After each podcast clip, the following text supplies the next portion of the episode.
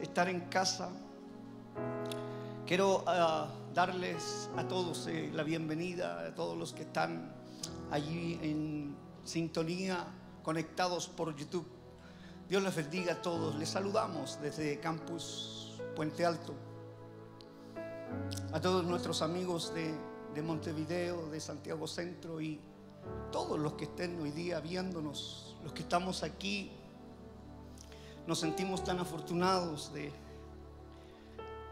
de compartir otra noche más de, de celebración, de poder vivir un, un- momento tan especial como este, de, de poder decir gracias Señor. Así es que, ¿qué tal si me ayudan a compartir el, el link y podemos eh, bendecir a otras personas? Sería lindo que muchos más pudieran ser alcanzados y, y vamos a compartir eh, en, en algún estado o en Facebook. Los que puedan ayudarnos, eh, sería una bendición poder hacerlo. ¿Cuántos se sienten emocionados hoy? Ay, nuestro corazón. Pasamos por tantas situaciones,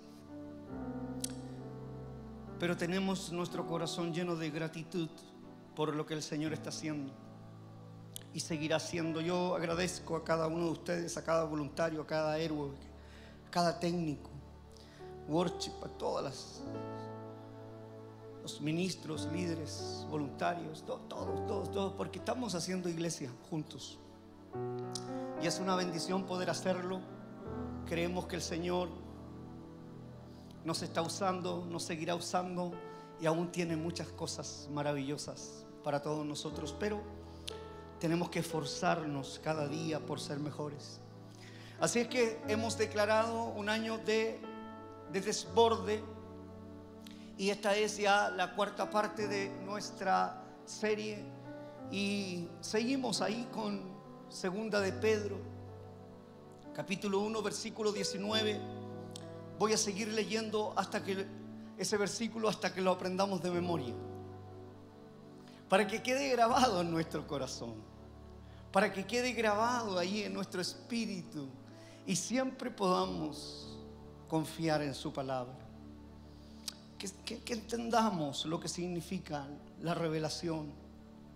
Que entendamos que conocimiento sin revelación no tiene ningún sentido. Que la religiosidad le ha hecho tanto daño al mensaje de buena noticia. No necesitamos religiosos. Necesitamos hombres y mujeres que seamos evidencias constantemente, cartas abiertas que todo mundo que nos ve diga, ahí va un hijo del Señor. Y aunque cometamos errores, hay una misericordia nueva cada mañana. Y por eso estamos aquí, porque lo necesitamos. Así es que, segunda de Pedro 1.19, podemos confiar completamente en lo que dijeron los profetas. Y está muy bien que ustedes sigan cuidadosamente sus palabras. Sus profecías son como una lámpara que alumbra en la oscuridad hasta que llegue el amanecer en el que Cristo, como la estrella de la mañana, les traerá nueva luz al corazón.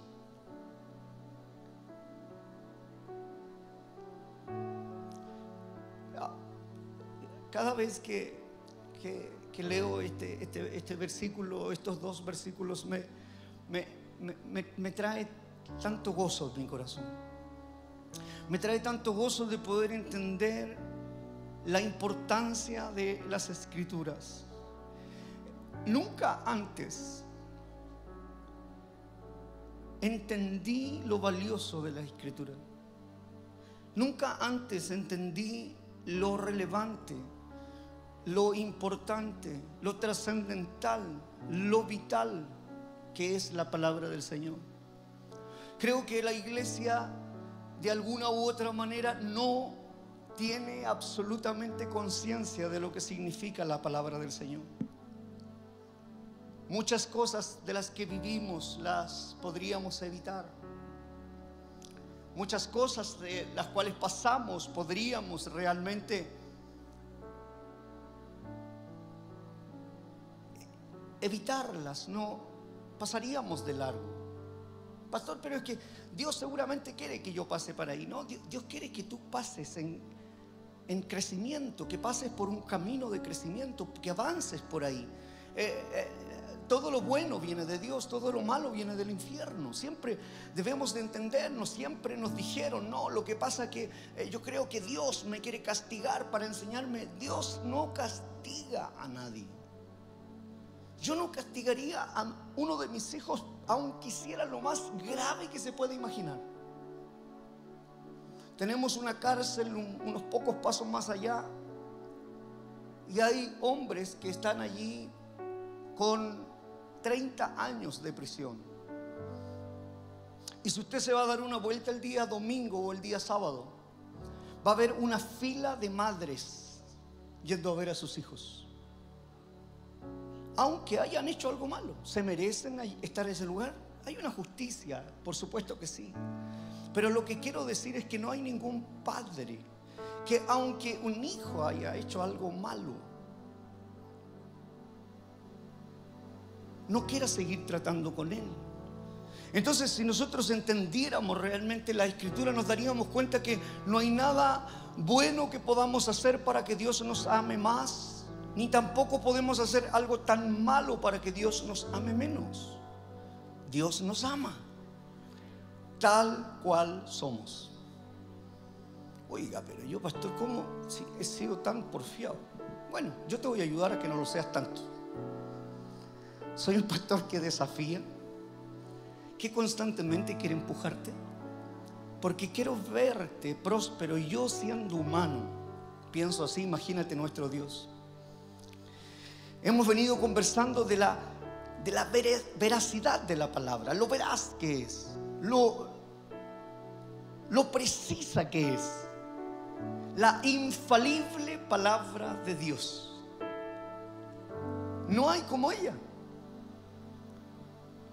Es la que nos puede guiar en todo lo que hacemos. Ya hemos hablado que Dios usa su palabra para mostrarnos quién es Él, pero también usa su palabra para mostrarnos quiénes somos nosotros.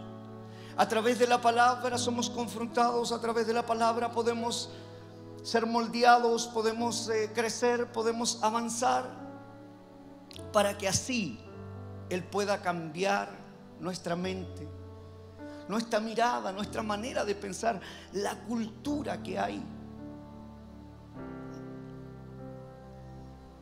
y hacernos Él mucho más como Él. Es lo que todo cristiano debería buscar.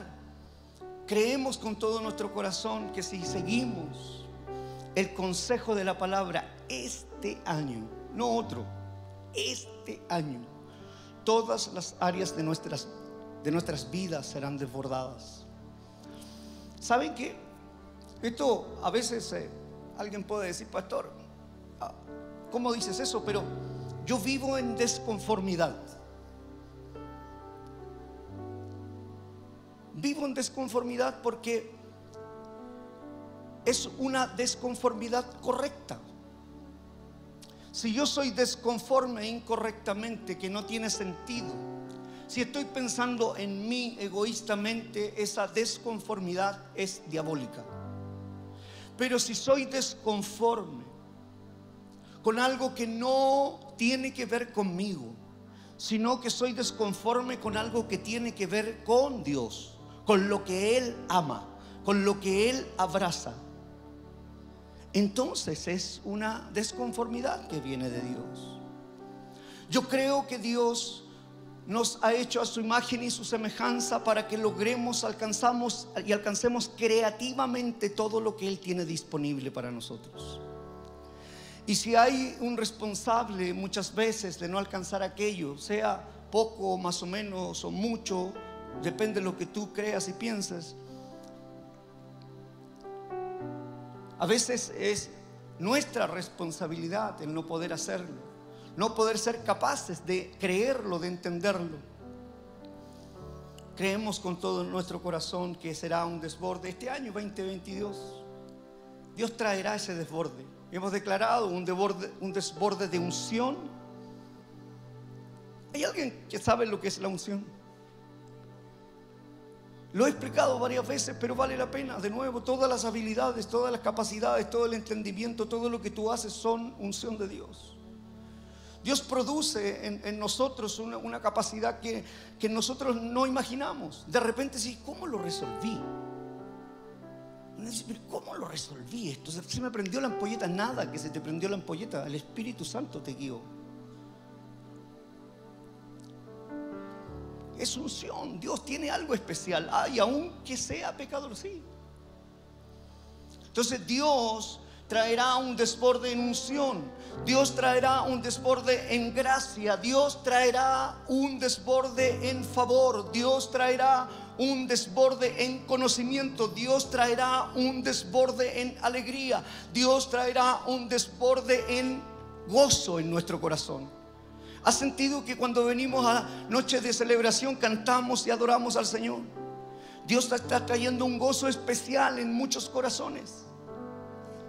Aún en medio de la mayor de las dificultades, nuestros corazones serán ensanchados este año. Y seremos personas que no, nos vamos a desbordar. Dios confirmará un desborde en la unión familiar las familias estarán más unidas que nunca. Todo lo que el año pasado sufrieron y todos los riesgos que tuvieron, incluso muchos de divorciarse y separación, Dios este año traerá un desborde de unión en la familia. Nunca antes estuvieron tan unidos. Un desborde en lo laboral. De repente te van a llamar y el jefe te va a decir, he visto tu conducta, he visto tu actitud, he visto que llegas primero, te vas último, he escuchado cuando hablas y animas a otro, he escuchado cómo hablas palabras de vida, eh, quiero que asciendas. Pero, pero todo eso va a suceder si nosotros eh, hacemos eh, caso a la palabra. Si llegamos atrasados y nos vamos de los primeros, hablamos palabras de calamidad, no va a pasar. Pero si nosotros obedecemos a la palabra y, y honramos a Dios y nuestro trabajo lo hacemos como para Dios y no para el hombre, como dice su palabra, entonces va a suceder y se va a desbordar. Y, aunque tú llegaste último y habían otros que llevaban 15 años que se merecían ese cargo, Dios te va a poner a ti de primeritos porque te va a honrar en público. Dios lo va a hacer. Dios nos va a desbordar y tú vas a poder decir, llegué a este lugar porque Dios me dio este, esta posición. Y, no, no podrás honrar a nadie más, más que a Dios le darás toda la honra a Él.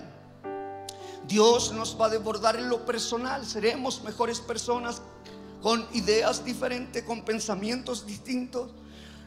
Tu esposa, tu esposo te va a decir, oye, qué manera de pensar tan increíble. Nunca había conocido eso de ti. Nos vamos a desbordar en lo personal. Y también, que esto no le gusta a los religiosos, pero también nos vamos a desbordar en lo material. Uf, todos ya están desbordados, entonces nadie dijo amén.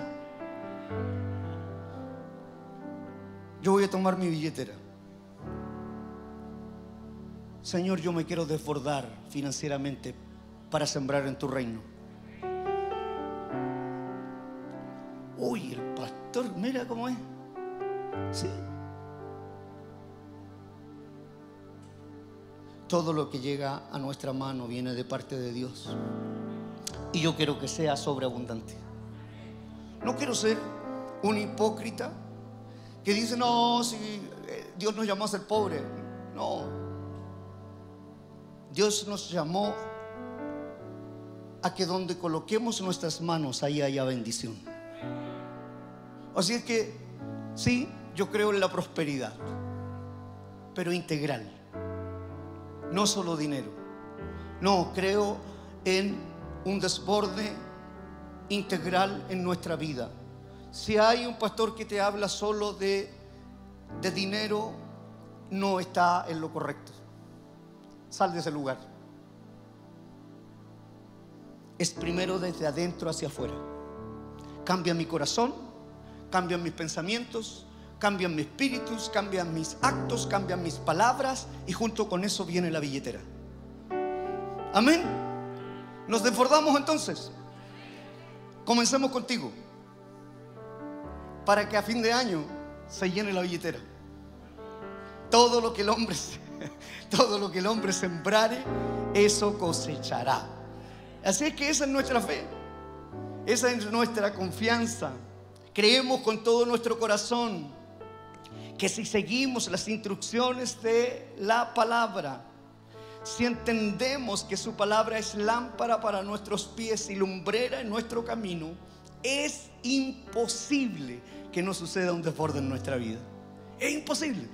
Por eso le digo, pongámonos de acuerdo, todos los que están ahí eh, en, el chat y los que estamos aquí como iglesia, pongámonos de acuerdo si, si obedecemos esto. O sea, cuando tú ves ahí a fin de año a alguien que está ahí más o menos, le dices, ah, ya sé por qué te fue mal, no seguiste las instrucciones.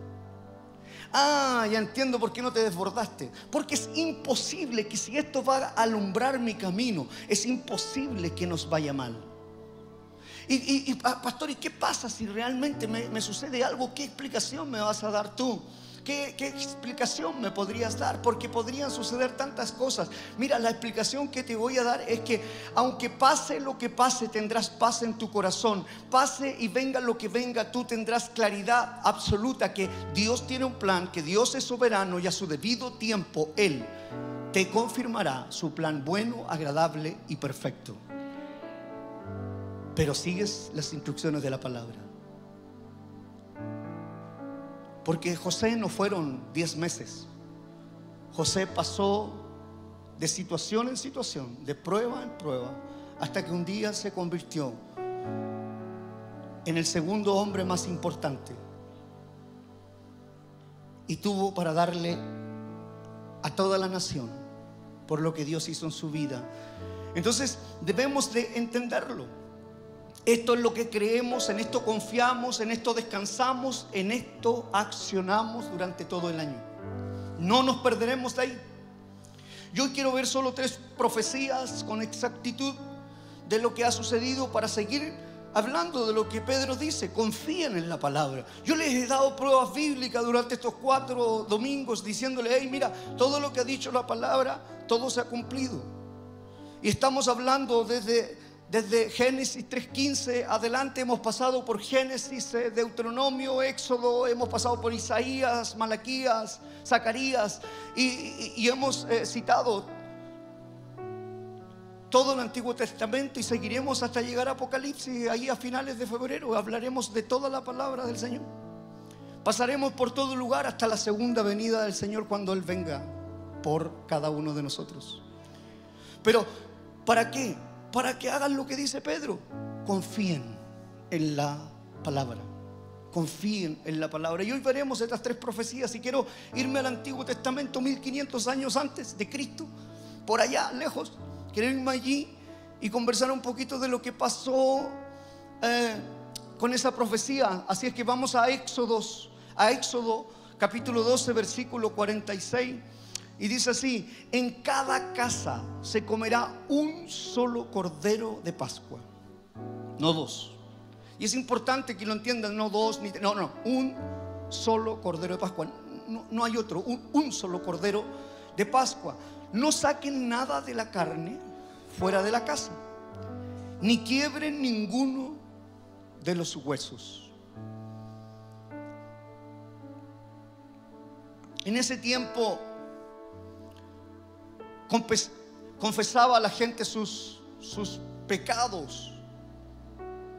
Necesitaba un sacerdote, necesitaba hacer un montón de rituales para poder tener el perdón de sus pecados. Había que hacer todo un, una ceremonia.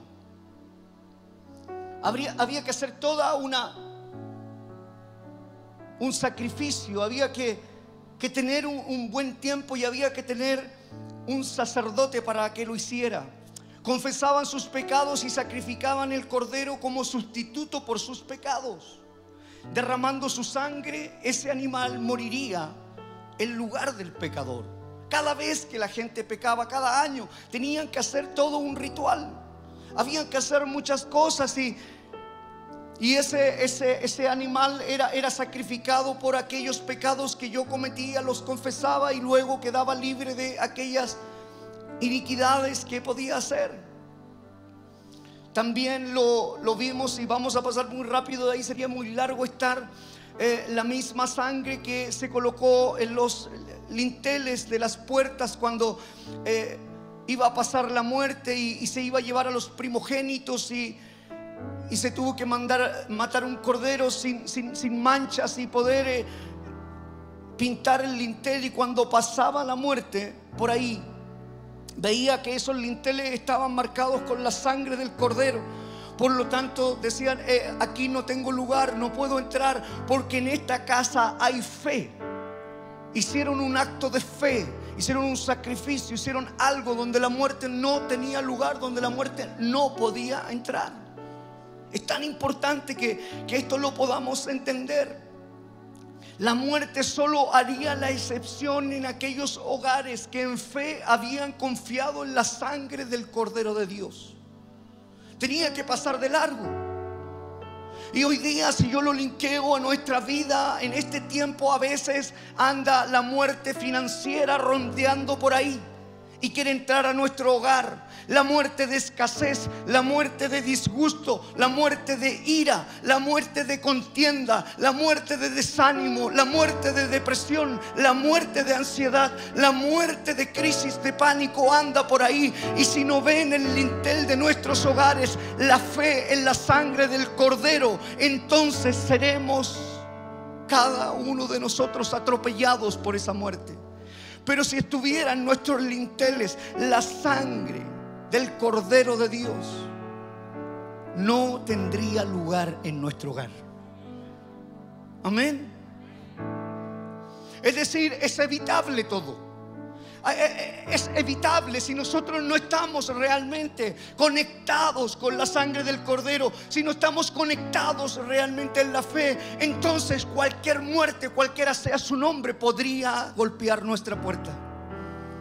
Qué importante es que en nuestro hogar seamos hombres, mujeres y hijos de fe que podamos hablar verdad en nuestro hogar, que podamos orar, que podamos juntarnos, reunirnos y decir aquí en este hogar, si llegara, a pasar algo, sería algo que pasa de largo porque mi hogar no va a entrar, a mi hogar no lo va a tocar, a mí no me va a pasar nada, caerá mil y diez mil a mi diestra, pero a mí no llegará. Ciertamente el bien y la misericordia me seguirán todos los días de mi vida. Cuando nosotros actuamos con fe, cuando nosotros entendemos realmente lo que significa, entonces caminamos desbordadamente. El enemigo retrocede y no tiene autoridad sobre los hijos de Dios. Necesitamos tener esa autoridad. Un cordero sin mancha es lo que Juan el Bautista dijo 1400 años después de Éxodo aproximadamente lo insinúa así, dice cuando Jesús va a venir en Juan capítulo 1 versículo 29, he aquí el Cordero de Dios que quita el pecado del mundo. O sea, estamos hablando allá en 1500 años antes de Cristo, ya había una profecía de, del Cordero y Juan está diciendo, he aquí cuando va a venir Jesús, he aquí el Cordero de Dios. O sea, ya no necesito poner la sangre en el lintel. He aquí viene el Cordero de Dios que quita el pecado del mundo. Juan lo, lo anunciaría así. Incluso Pablo hace una mención en 1 Corintios capítulo 5 versículo 7. Dice, Cristo nuestro Cordero Pascual ya ha sido sacrificado por ti, por mí. Así es que si hay alguien que pagó el precio, hay alguien que sufrió, hay alguien que fue humillado, hay alguien que fue escupido por mí. Lo puedo entender de una manera diferente entonces. Puedo caminar con otra seguridad, puedo caminar con otra tranquilidad. 1400 años después viene Jesús Y en el momento de acercarse a su muerte se reúne con sus discípulos y llamó ese momento la última cena. Todo lo que había hablado antes, la profecía, todo lo que había dicho la escritura y, y, llega el momento, se acerca el tiempo de la muerte, llama a sus seguidores, a sus discípulos, a los que habían comido con él, habían caminado con él, habían visto milagros, prodigios y le dice, vengan aquí, eh, vamos a tener nuestra última cena. Y se los explica a ellos, la Pascua se cumpliría en él. Luego fue a la cruz y murió ¿Cuándo? Durante la Pascua. Todo esto es una indicación profética. 1500 años de Cristo. En Éxodo, Éxodo 12, 46, leámoslo de nuevo para que lo entendamos mejor. En cada casa se comerá un solo cordero de Pascua. No saquen nada de la carne fuera de la casa, ni quiebren ninguno de... ¿De qué dice? Es interesante, muy interesante, que ninguno de sus huesos se quebró. Pero Éxodo lo dijo 1500 años antes de Cristo, pero mil años antes de Cristo en Salmos 34, 20 dice, le protegerá todos los huesos y ni uno solo le quebrarán. Qué precisión. Eh, ¿Qué, detalles más eh, precisos da la palabra? Por eso que eh, lo que está diciendo Pedro, hey, confíen en ella. Todo lo que contiene es real. Aquí está el secreto, aquí está la clave. Todo lo que tú y yo vamos a vivir está en la palabra del Señor. Por eso que es tan importante. Nunca antes lo entendí, nunca antes realmente pude comprender lo que tenía en la mano. La gente tiene Biblias en su casa por todos lados. Cuando estemos frente a frente al Señor te va a decir, pero si les hablé, estaba en el living de tu casa, estaba en el comedor de tu casa, estaba en tu dormitorio, estaba en la salida del baño, estaba en todos lados, ahí yo te estaba hablando, ahí yo ya hablé, dije todo lo que iba a suceder. Señor, es que no te escuché, yo decía, hay que leer la palabra. Cosa que no hacemos. Pero aquí está el secreto. ¿Quieres ser desbordado en todas las áreas de la vida? Aquí están las claves. Nunca, nunca, lo entendí así. Y hubiera amado a alguien que me hubiera eh, empujado aquello. Por eso tienes que amarme con todo tu corazón, porque mientras estés aquí seguiré diciéndote que en la palabra de Dios encontrarás paz, alegría, gozo, desborde en todas las áreas. Nunca te soltaré, siempre te estaré desafiando a que seas mejor, que sigas avanzando, que sigas creciendo. Nunca te soltaré. Si Dios me puso aquí es para hablarte de Él, no de mí. Si Él me puso aquí es para llevarte y desafiarte a hablar palabra del Señor, no, no, no lo que yo pueda decir o lo que yo pueda hacer, lo que Él pueda hacer contigo. Yo no soy nada, soy un hombre simplemente que he visto cómo Dios se ha glorificado en el cambio, en la transformación de mi vida.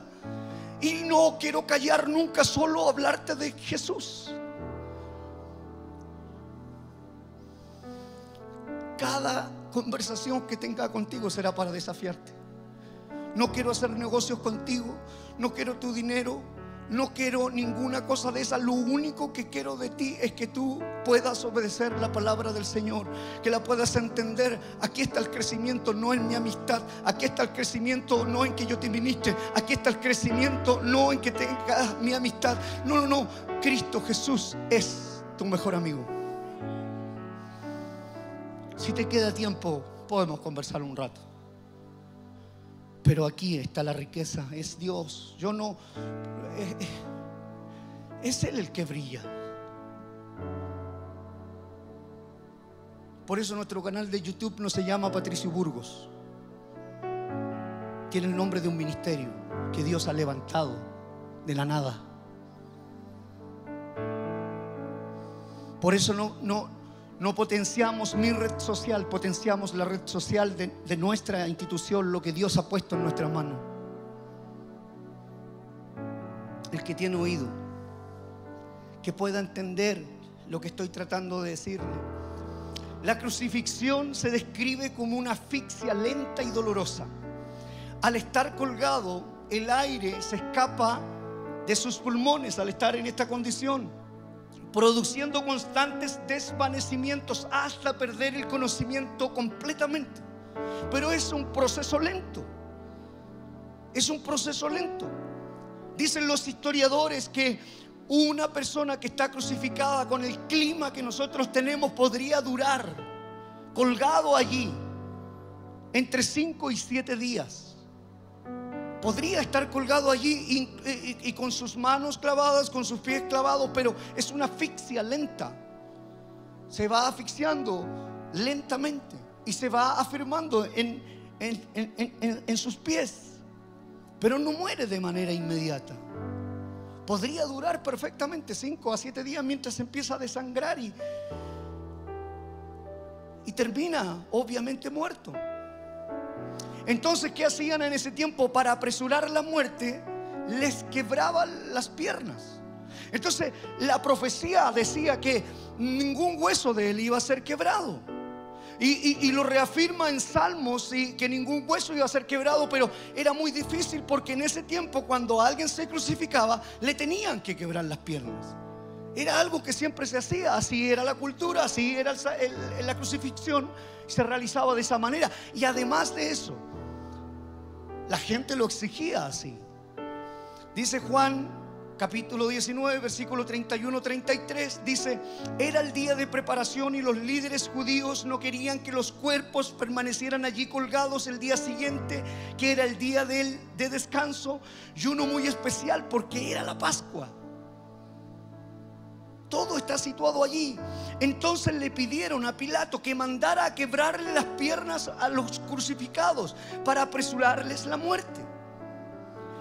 Así podrían bajar los cuerpos. Entonces los soldados fueron y le quebraron las piernas a los dos hombres crucificados con Jesús. Cuando llegaron a Jesús, vieron que ya estaba muerto. Así que no le quebraron las piernas. Dios ya lo sabía. Ya estaba escrito. Lo que estaba pasando ya estaba escrito. Y, esos judíos que mandaron a hacer eso no tenían idea y habían leído la escritura toda su vida. Eran eruditos de la palabra.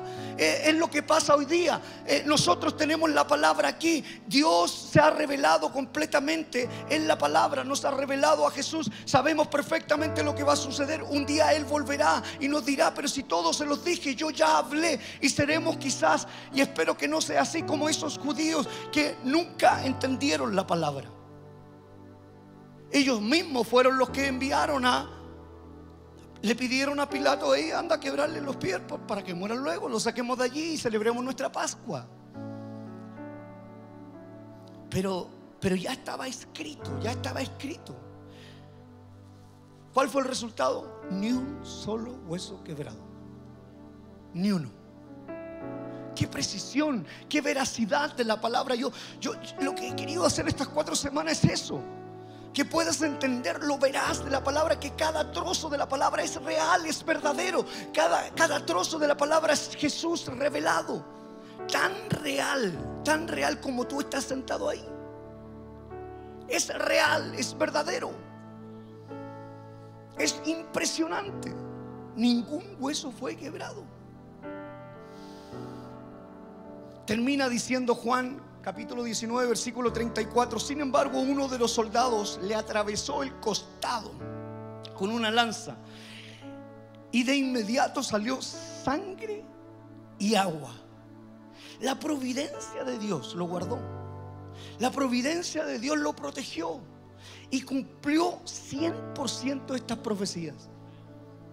Al meterle una lanza, Jesús no solo físicamente, no solo metafóricamente, no solo emocionalmente, murió con un corazón destrozado completamente.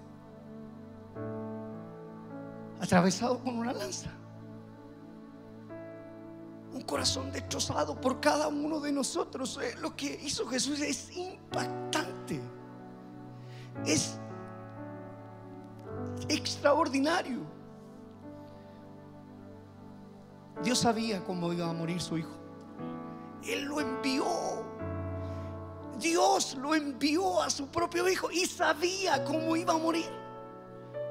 ¿Qué padre puede hacer tanto? Dios amó tanto al mundo que dio a su único hijo.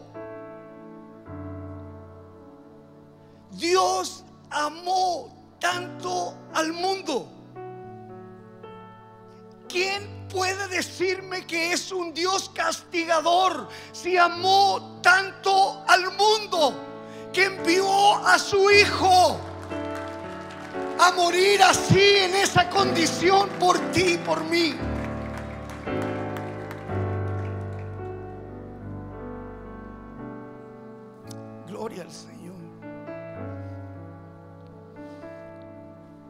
Dios sabía cómo iba a morir su hijo. ¿Y sabes qué? Él también sabe cómo moriremos nosotros. ¿Cómo morirás tú? ¿Cómo moriré yo? Él lo sabe, Él lo sabe todo. Él sabe el día, la hora, la forma, el momento.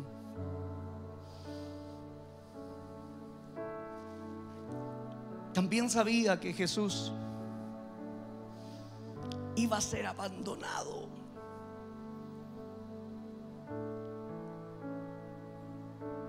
Era necesario que fuera así. Es como inentendible, pero pero un día tendremos la posibilidad de estar con él y entenderlo. Salmos 22 versículo 1 dice, Dios mío, Dios mío, mil años antes de Cristo.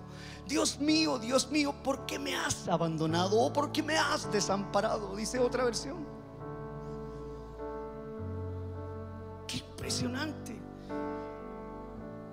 ¿Cuándo lo dijo Jesús? La cruz. La cruz. La cruz nos muestra cuán amoroso es nuestro Dios. La cruz nos muestra cuánto Dios nos ama. Y al mismo tiempo nos muestra que tan pecadores y malos somos nosotros. Que tuvo que haber un sacrificio tan grande.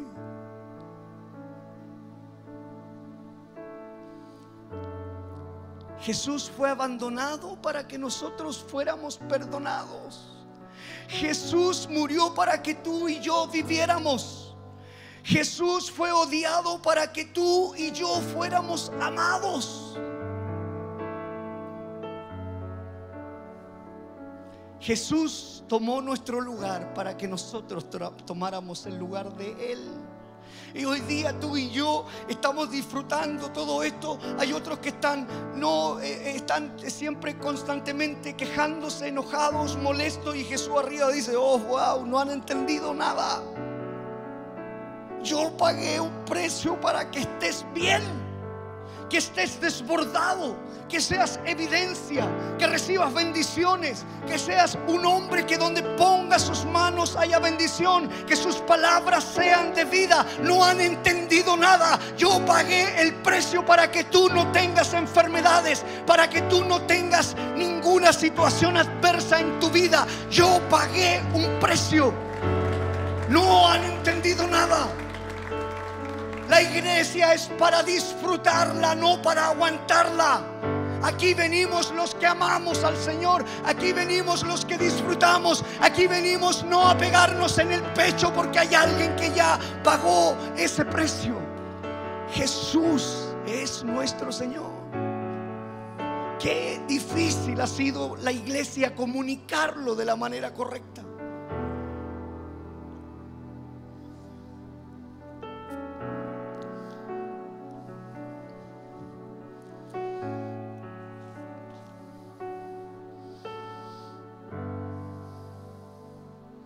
Segunda de Corintios capítulo 5 versículo 21. Al que no cometió pecado alguno por nosotros, Dios lo trató como pecador. Para que en él recibiéramos la justicia de Dios. Oh. Martín Lutero lo, lo llamó esto el, el gran intercambio. El reformador lo, lo- lo llamó el gran intercambio. Era yo el que tenía que estar ahí, pero, pero no fue él que se puso por nosotros.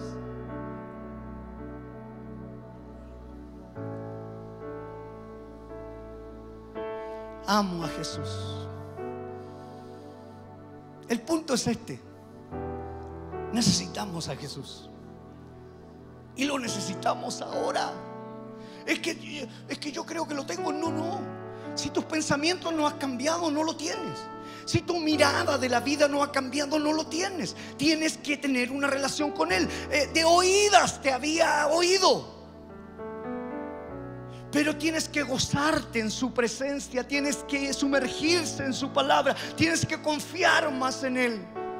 De, oídas solamente, no, yo quiero mirarte cara a cara. Quiero tener esta relación constante contigo, continua. Aunque pastor eh, pequé en la mañana, aunque pecaste, te llegáis arrastrando igual como yo lo he hecho y le digo, Señor, aquí estoy. Y el Señor te dice, ven aquí. Te pone en pie, te limpia de nuevo y te dice, vamos, comencemos de nuevo. Pastor, entonces me voy a equivocar todos los días. No, que entonces eres un pecador. Cuando yo peco, sufro, mi espíritu se, se duele. Y digo como Pablo, miserable de mí. No es que me ando gozando allí, pasando. No, no. No, sufro. Vivimos como pecadores, entonces somos enemigos de Dios. Somos pecadores, entonces necesitamos a nuestro Salvador. Tenemos que entenderlo, necesitamos a Jesús. No, ¿cómo lo? No la aprobación de tu jefe, que está bien que la tengas, pero no es lo trascendental. Tú eres pecador, yo soy pecador, necesito un Salvador. Cuando tengo esa comunión, eh, lo entiendo y, y- la honra del jefe va a estar, porque busca el reino de Dios primeramente y todo lo que necesite será añadido. El reconocimiento, el ascenso, el recurso, todo será añadido. Pero ¿qué es primero? El reino de Dios. Lo necesitamos más de lo que imaginamos. Jesús fue abandonado para que tú y yo no lo seamos. Por eso amamos tanto a Jesús. Lo que fue peor para Él fue lo mejor para nosotros. Mira lo peor, lo peor, lo peor, lo peor. Pero eso peor de Él fue lo mejor para ti y para mí. Impresionante. Él fue, él fue donde yo debía ir a la cruz y me llevó donde no podría haber llegado por mis medios nunca. Yo estoy aquí por la gracia y favor del Señor Jesús. Por mis medios jamás lo hubiera conseguido. Pero cuando lo conocí me di cuenta de que Él tenía un camino trazado. Hasta el más vil pecador puede ser restaurado por el Señor. Donde abunda el pecado, sobreabunda la gracia del Señor. Dios nos ama. ¿Conoces a Jesús realmente? ¿Conoces a Jesús? ¿Realmente quién es Jesús? ¿Lo conoces? ¿Amas a Jesús realmente lo suficiente? Te pregunto, ¿confías en Jesús realmente? ¿Confías que Él puede sanarte, que Él puede perdonarte, que Él puede levantarte, que Él puede hacerte una nueva criatura? ¿Confías realmente en Él? ¿Conoces a Jesús? Caminar con Él es la decisión más trascendental y más importante que cualquier ser humano puede tener. Yo veo más alegría a veces en la gente en una posición en lo secular que decir, mira, tengo una relación con Jesús, camino con Él cada día de mi vida. Veo sus instrucciones, puedo caminar gozosamente, alegremente. A veces veo gente celebrando y diciendo, oh, mira lo que alcancé. Mira, mira, mira, lo más importante que puedes alcanzar es tener una relación genuina con Cristo Jesús. Es lo mayor, es lo mejor. Cuando Jesús dice aquí, ¿por qué me has abandonado? La respuesta es de Jesús es así pude glorificar a Dios para salvarte a ti. No había otra manera. ¿Por qué me has abandonado? Hay gente que dice, ay, qué malo, Dios, mira, lo abandonó Jesús. Era la única manera de glorificar al Padre para que tú y yo seamos sanos, salvos. Por eso Él tuvo que morir. Última profecía, mil años antes de Cristo, Salmos 16:10. Esta es una promesa para ti y para mí. Quiero que la analices y la tomes rápidamente. Dice Salmos 10:16, porque yo sé que nunca me abandonarás en el lugar de los muertos. Nunca dejarás que tu fiel servidor se hunda en la muerte. Es asombroso. ¿Alguien lo encuentra asombroso eso? Porque todo el mundo está enloquecido preguntándose, ¿y si me muero? ¿Y si nos morimos? Yo tenía crisis de pánico, me moría todas las semanas. Eh, el, mayor temor de mi vida era morirme. El, el, caos que había en mi vida mental, psicológico, espiritualmente, físicamente, era que, ¿y si me muero?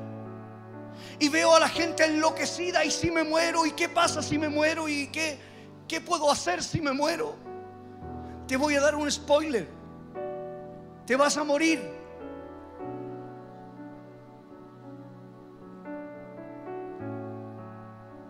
Todos han muerto. Todos pecamos, todos morimos. Si hay algo 100% seguro, es que nos vamos a morir. Tú y yo. No sé dónde, no sé cuándo, pero lo que sí sé es que vamos a morir.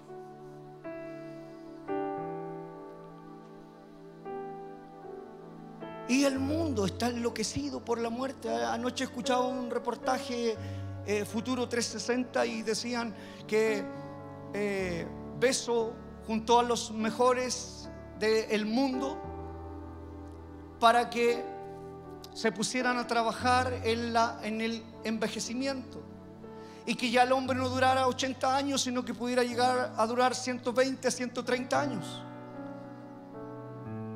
Y que están estudiando para que en el 2050 pueda haber una tecnología que nos lleve a vivir 500 años.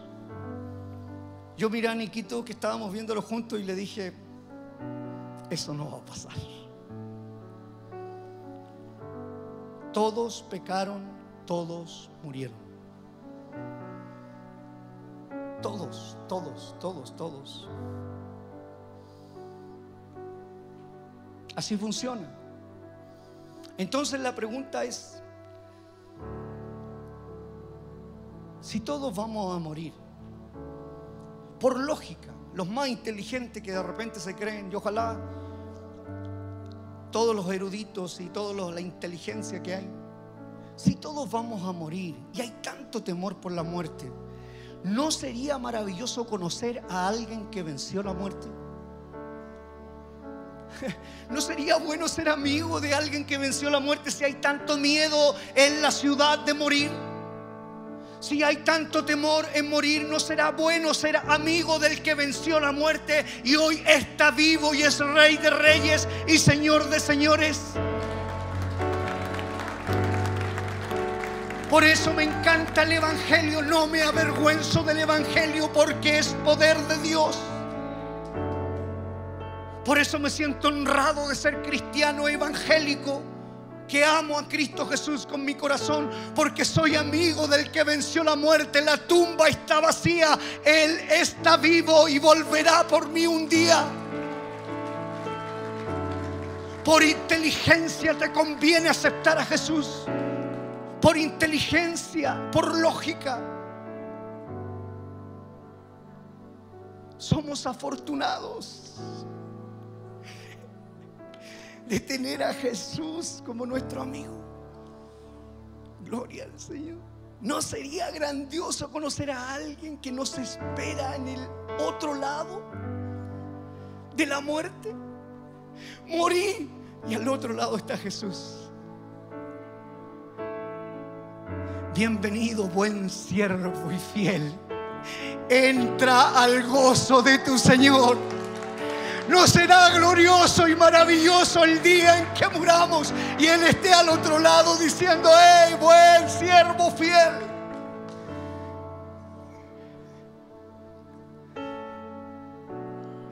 El Señor nos va a llevar de la mano a nuestro hogar celestial por el resto de nuestra vida y viviremos y viviremos eternamente donde no habrá enfermedad, donde no habrá dolor y toda lágrima se enjugará y seremos eternamente bendecidos en su presencia.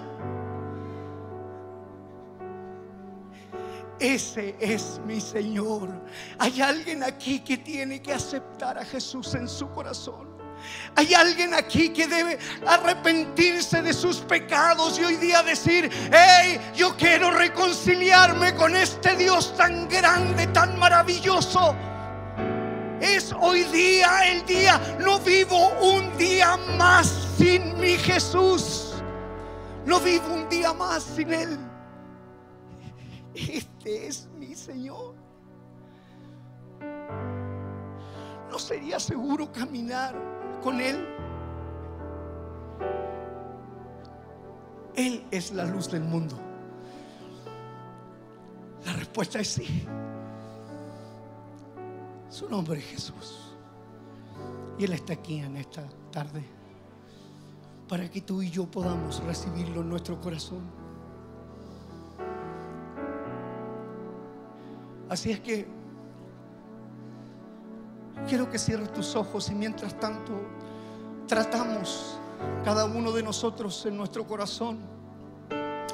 Hoy día estamos tratando de decir, Señor, y hoy día entiendo, es, mi mejor amistad tiene que ser contigo. Sí, sí, es que yo estoy concentrado en la empresa. Mira, si no tienes a Jesús, tu empresa no sirve de nada.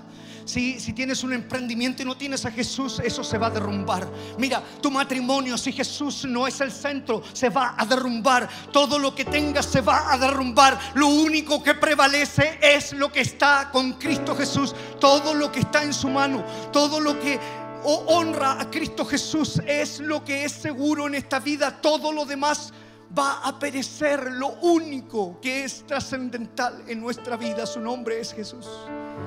Su nombre es Jesús y, mientras todos estamos con nuestros ojos cerrados, con, nuestro rostro inclinado, yo quiero hacer este llamado y quiero, quiero llamarte primero a, preguntarte si nunca has aceptado a Jesús en tu corazón. Los que están ahí en el chat, si hay alguien que nunca ha aceptado a Jesús en su corazón genuinamente, verdaderamente, y los que estamos aquí, si hay alguien que no ha aceptado a este nivel realmente a Jesús, es momento, mira, mira, es momento, este año nos vamos a desbordar. Tienes que aceptar a Jesús en tu corazón hoy día. Así es que los que están en el chat, yo acepto a Jesús y los que están aquí, todos estamos con los ojos cerrados. Así que donde estás, levanta tu mano bien alto arriba valientemente. Si hay alguien que va a aceptar a Jesús en su corazón, levanta tu mano valientemente arriba y di, yo hoy día lo voy a aceptar. Dios te bendiga, Dios te bendiga, Dios te bendiga, Dios te bendiga.